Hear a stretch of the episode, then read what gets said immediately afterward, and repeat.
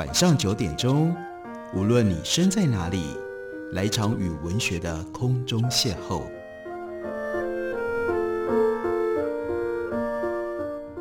杨照谈书，邀您一同遨游文学世界，认识古今中外的经典之作。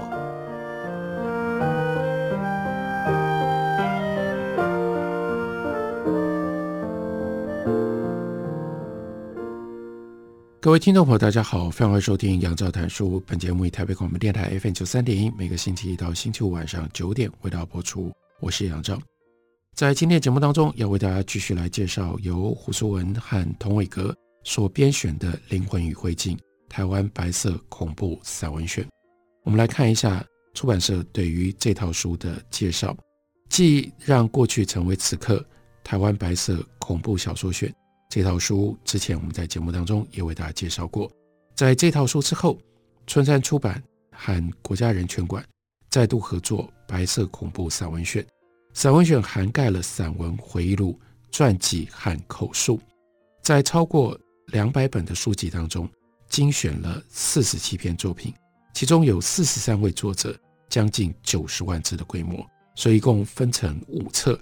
散文选以截然不同的视角切入白色恐怖历史的机理，区分为戏剧作家、青春、地下党、女人、身体、特务、岛，一共七大主题，并由研究者逐篇注释，增强读者可以对这些历史跟时代的背景有所理解。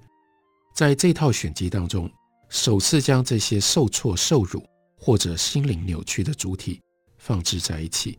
甚至涵盖了特务、宪民等加害者和协力者，也注重多元族群，包括外省原住民，还有离岛马祖外国人的经验，使他们可以共同发声，像是一个巨大的人性剧场。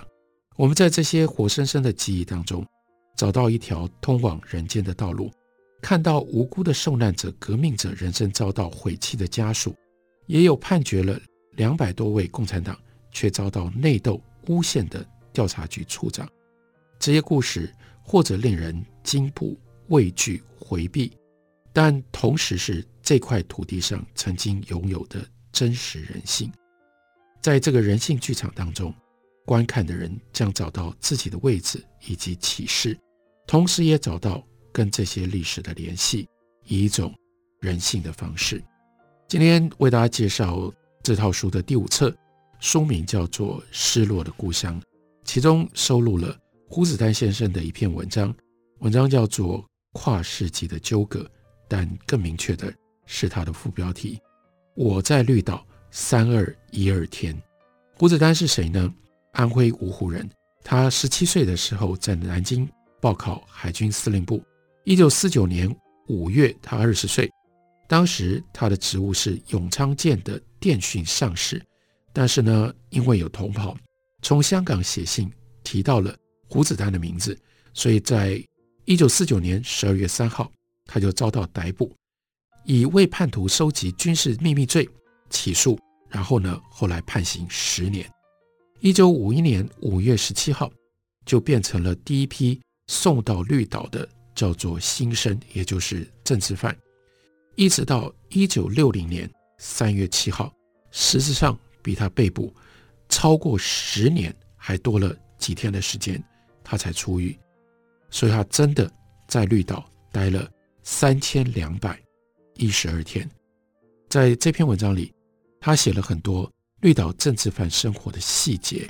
一开头就是二十几个大男人一丝不挂，在牢房里不只是绕圈子散步，而且呢，引吭高歌，是老医官领头唱起来。后来呢，就变成了他们的牢房的牢歌。这老医官走了，但是歌声一直不断的流传。到写这篇文章的时候，胡子丹还记得歌词里面有几句：“孩子们啊，孩子们啊，母亲在呼唤你。那辽河的水啊，那松花江的浪，音调悲怅悠悠，唱着唱着情不自禁，眼泪就伴和着汗水，一直滚落在地板上。”这是一个很古迹的画面，但是谁也笑不出来。全身的力气都发泄在两腿跟双手上，两腿不断的大迈步，顺时钟方向二十圈，再反时钟方向，一手猛摇着扇子，一手不断的挥甩脸上、胸跟背的汗水。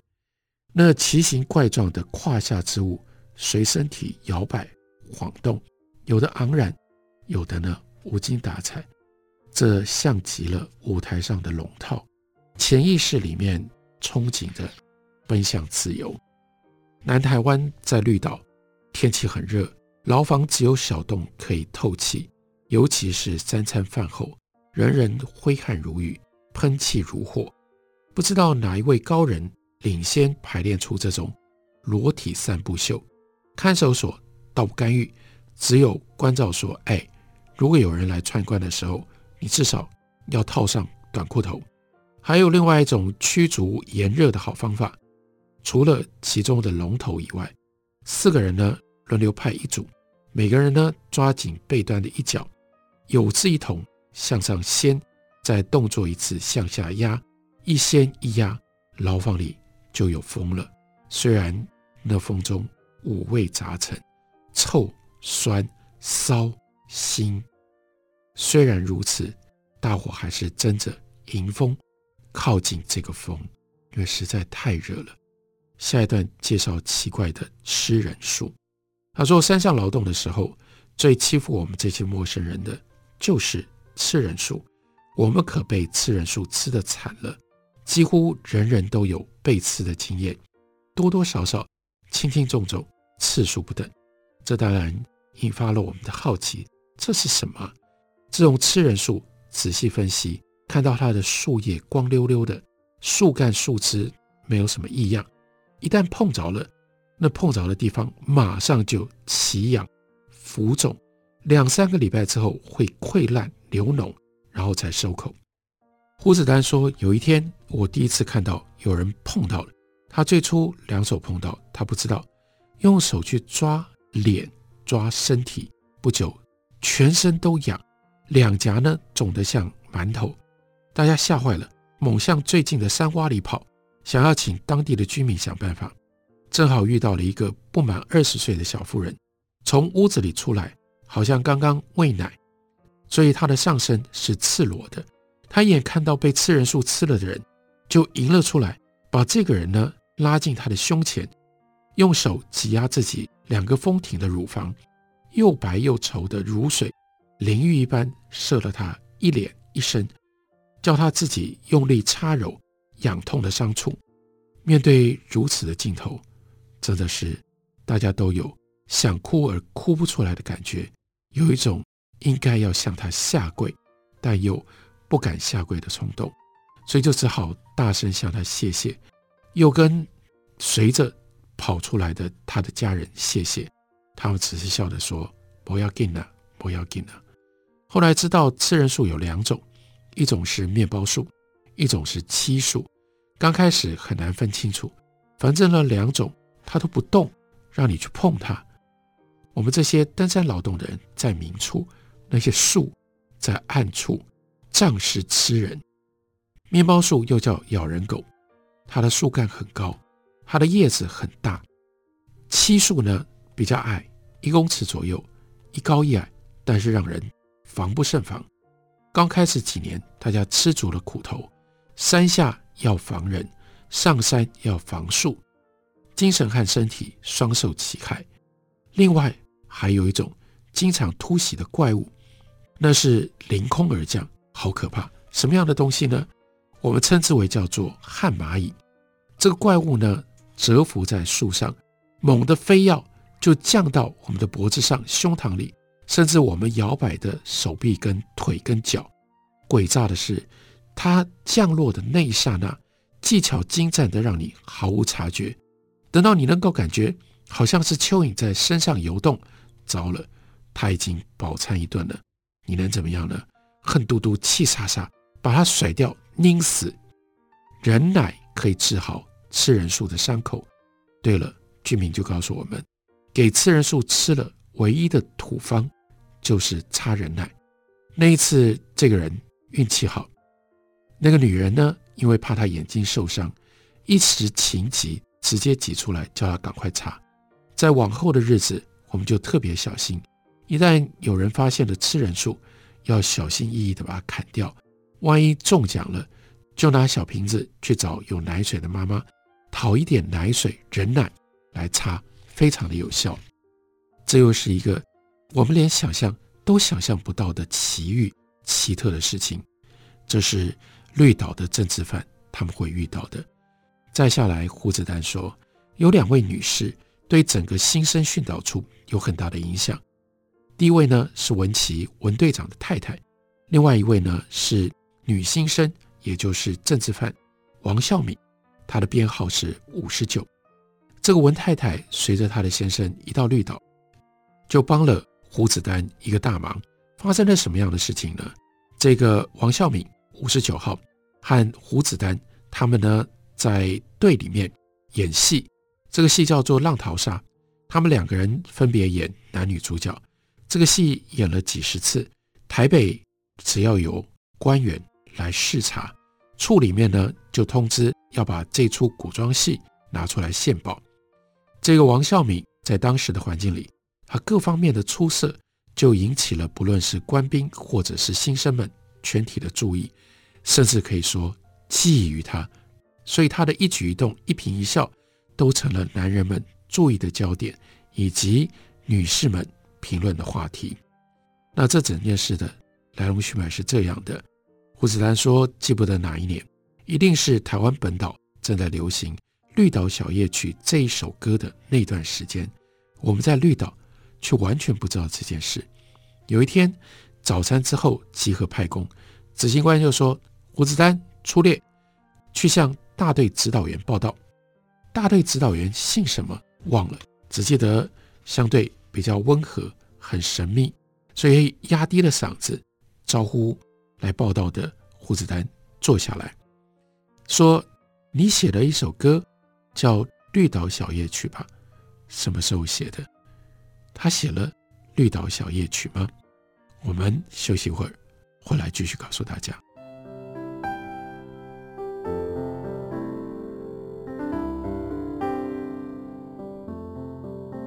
听见台北的声音，拥有颗热情的心，有爱与梦想的电台，台北广播 FM 九三点一。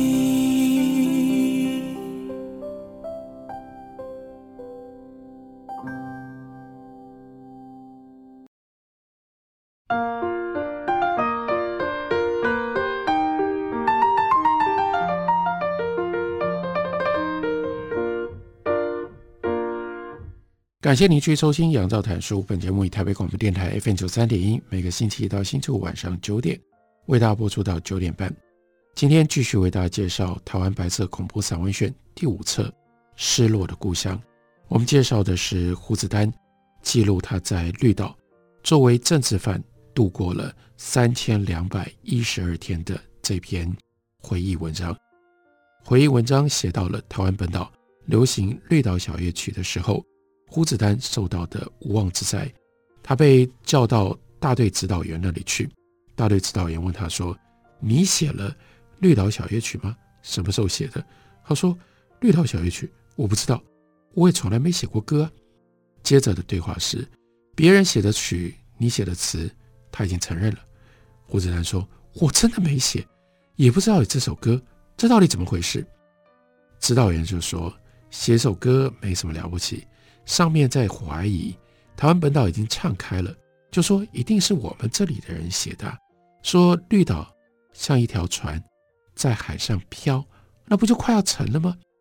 这绿岛是影射本岛，所以我们必须要主动查。胡子丹，如果是你写的，只要告诉我是怎么传到本岛去的，我会想办法帮你，会帮你开脱。胡子丹说绝对不是我写的，我不够格，我根本没念过几年的书。指导员说：“话不能这么说，谁知道你的学历是真是假？再说，那也不重要。”胡子丹心里嘀咕：“他说我满十五岁当兵，到今年也才二十多，我学历要怎样讲？可是我没把这番理由说出来，没念几年书也会引起怀疑，而怀疑就会变成罪状。我当然没办法承认，但这种突发奇怪的事情，根本丈二金刚摸不着头脑。别人写曲，别人是谁呀？不过没有几天之后，还好案子破了，不破自破。怎么破的呢？是文太太破的，而他自己呢，不是不居功，是他根本不知道。在被约谈之后不到一个礼拜，有一个盛大的晚会，欢迎一批由本岛新调来的官员跟眷属。晚会呢，用轻音乐、魔术、短剧演唱为主。节目主持想不起来是哪一位新生，但节目进行到一个段落，有个新来的长官上台，拿起了麦克风，大声宣布：“我是某某上尉，谢谢大家欢迎我们。我现在报告大家一个好消息，我们文少校夫人是著名的女高音，我们大家就请她来唱一首目前本岛最流行的《绿岛小乐曲》，是周兰萍的作品。”于是这个时候，台上台下、台前台后，一千多个人都愣住了，忽然安静下来好几秒钟，然后才响起掌声。这心理上的过程，从惊讶到误解，从恐怖到释然，几天来俄语传播以假似真，瞬间谜底揭晓了，现实虚幻了。少数官员的无知，以至于你看。这些新生们担惊受怕，胡子丹还有所谓叫做作曲的另外一个别人，包括很多其他被约谈的人，被折磨了那么久，这个时刻不禁要哭、要闹、要叫、要狂笑、要手舞足蹈。乐队指挥是林义旭，只看到他非要的跳到某一个上位的前面，要了一份乐谱，要求主持人。请文太太的演唱可以放在比较后面的节目来进行。新生乐队的新生们立刻抄谱，林义旭呢帮忙编分谱。二十分钟之后，当时结婚不到两个月、年轻貌美的文太太登场了。台北来的时髦女性，立刻让人眼睛一亮。不只是男性囚犯睁大了眼睛，官兵也一样。女生分队的这些女人们，也在俄语机上。文太太歌喉不凡，刚拿到分谱的新生乐队更见功力，当然就唱起了《绿岛小乐曲》。观众也够水准，不是被镇压般的在听训话，而是由衷的潜入了周兰萍的心声，融化在旋律当中了。自我的遭遇、国家的处境、诠释了乱来、未来的命运，一一袭上了心头。显然，文太太也深受感动。后来，他跟胡子丹聊起了这件事。他说：“那次我可感动惊异极了。这首《绿岛小夜曲》，我在不同的场合唱过了不知道多少次，绝对没有想到对你们政治犯会发生那样不同的反应，那么安静，那样泪水沉沉，最后 uncle uncle 喊个不停。《绿岛小夜曲》这段公案不了了之，大队指导员也就。”没有再提起来了。新生们，也就是关在绿岛的这些政治犯们，分子复杂，知识水准相差很大，品德人格更是参差不齐。而管理人员在原先按照资料临派的班长当中，这又是急就章。日子一久，就发觉这些班长即使是人才，但绝非奴才，所以就要还要用各种自圆其说的理由，开始了新的布达式。利用一些没念几年书又没有是非标准、缺乏做人原则的家伙，让他们来当班长，用这种方式布建管理者的耳目。胡子丹说：“这就像抗战时候沦陷区，日军重用当地没骨气的士绅来做维持会长，也像共匪暴行教材上说，解放之初，共产党如何利用地方上的混混流氓出来斗争别人。当班长的人大多数是外省人。”或者是会讲国语的本省人，班长最大的权限可以在派公差的时候不公正。胡子南说：“这一点啊，我不怕，反正在同一个时段，我就只能够做一项工作，叫到我要我干什么我就去，凡事忍耐，低头，我一直记住，天大的冤枉都忍住了，还有什么了不起的？有一件事情，现在想来是笑话，那就是买卖苍蝇和老鼠。买主是一些年老的知识分子，而卖主则是这些班长当中的少数人渣。狱政最大最原始的进步，大概就是用被拣选的犯人来管理犯人，以毒攻毒，也象征着一种民主的平等气氛。为什么会有卖苍蝇、卖老鼠的市场呢？那是来自于默许市场开放的管理人员，他们当然知道。但是装作不知道这种市场的存在，他们借由这种污秽市场的暗中交易，激发新生当中知识分子的不平，要他们的吐露他们的不满，要他们在失去理性控制底下表现出真心。不过这招棋没结果，看不出输赢。在某一年的夏天，有了太多老鼠跟苍蝇，所以呢，新生政治犯们就被规定，每一个人每一天。要抓二十只苍蝇，还要抓一只老鼠，每天下午交给班长。这可真是难题啊！苍蝇开始好办，因为呢，每个人拿一只苍蝇拍，利用中午休息之后，啪啪啪，到处可以打，啪啪啪，到处打。但是老鼠从第一天开始就是个大问题，于是就产生了市场，而且呢是期货。直接做市场主人的班长。他们就用剩菜剩饭，用粪便、用垃圾来招老鼠、引苍蝇，大肆捕获。晚点名的时候，当执行官面前当面点数烧毁。对于没有缴老鼠、没有缴苍蝇或缴不足数的人犯，就罚公差。日子久了，老鼠、苍蝇来源不济，而执行官当面点了大致的数字，就任随班长率领公差。拿到海边自行烧毁，如此一来，他们就可以玩假的。他们拿去海边烧的是不足数，或者呢中间掺杂了死鱼、死猫、死虫，反正有烟火、有臭味就可以。剩下来的第二天还可以再拿出来卖，再拿出来验收，卖价还蛮贵的。二十只苍蝇卖多少呢？两包香蕉烟，一只老鼠也是两包。那个时候他在绿岛。给《新生月刊》写一篇三千字的稿子，稿酬也不过就是两包香蕉烟。香蕉牌比老乐园还要低一级，老乐园又比新乐园低一级。新乐园跟长寿烟并存，香蕉牌跟老乐园早就已经绝迹了。这种苍蝇跟老鼠的买卖市场后来是怎么消失的呢？因为现实生活上的需要。太不卫生了，老鼠、苍蝇烧毁，这是臭味。储藏老鼠、苍蝇的地方就在囚房的四周，距离管理人他们住的地方也不远。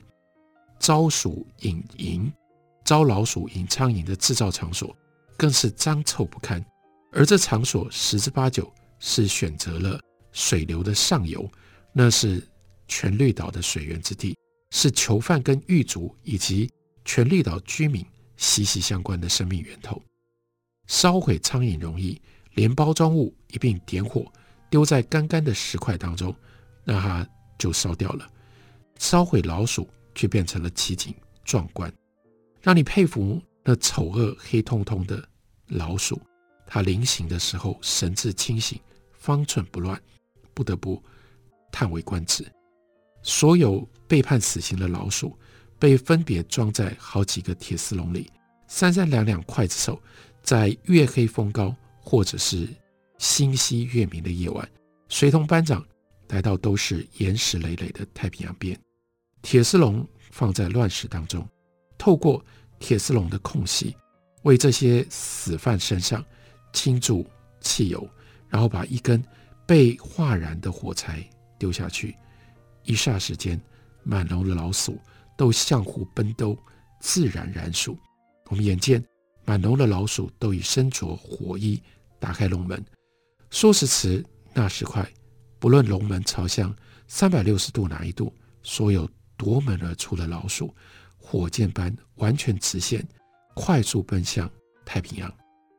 有时候好几个笼门一道打开，只见百来只扑地奔放的焰火，对准同一个方向做扇形放射，在约有一百公尺死亡之旅的路程当中平行冲刺，尤其是入水滋滋连续几声而逝，那是可遇不可求的奇景。这真的是不可思议的奇景，只有在绿岛这样一种畸形的环境当中才会出现。记录在胡子丹的文章里，因为他在绿岛待了三千两百一十二天。这篇文章就收录在《灵魂与灰烬：台湾白色恐怖散文选》第五册《失落的故乡》书里面。感谢你的收听，明天同一时间我们再会。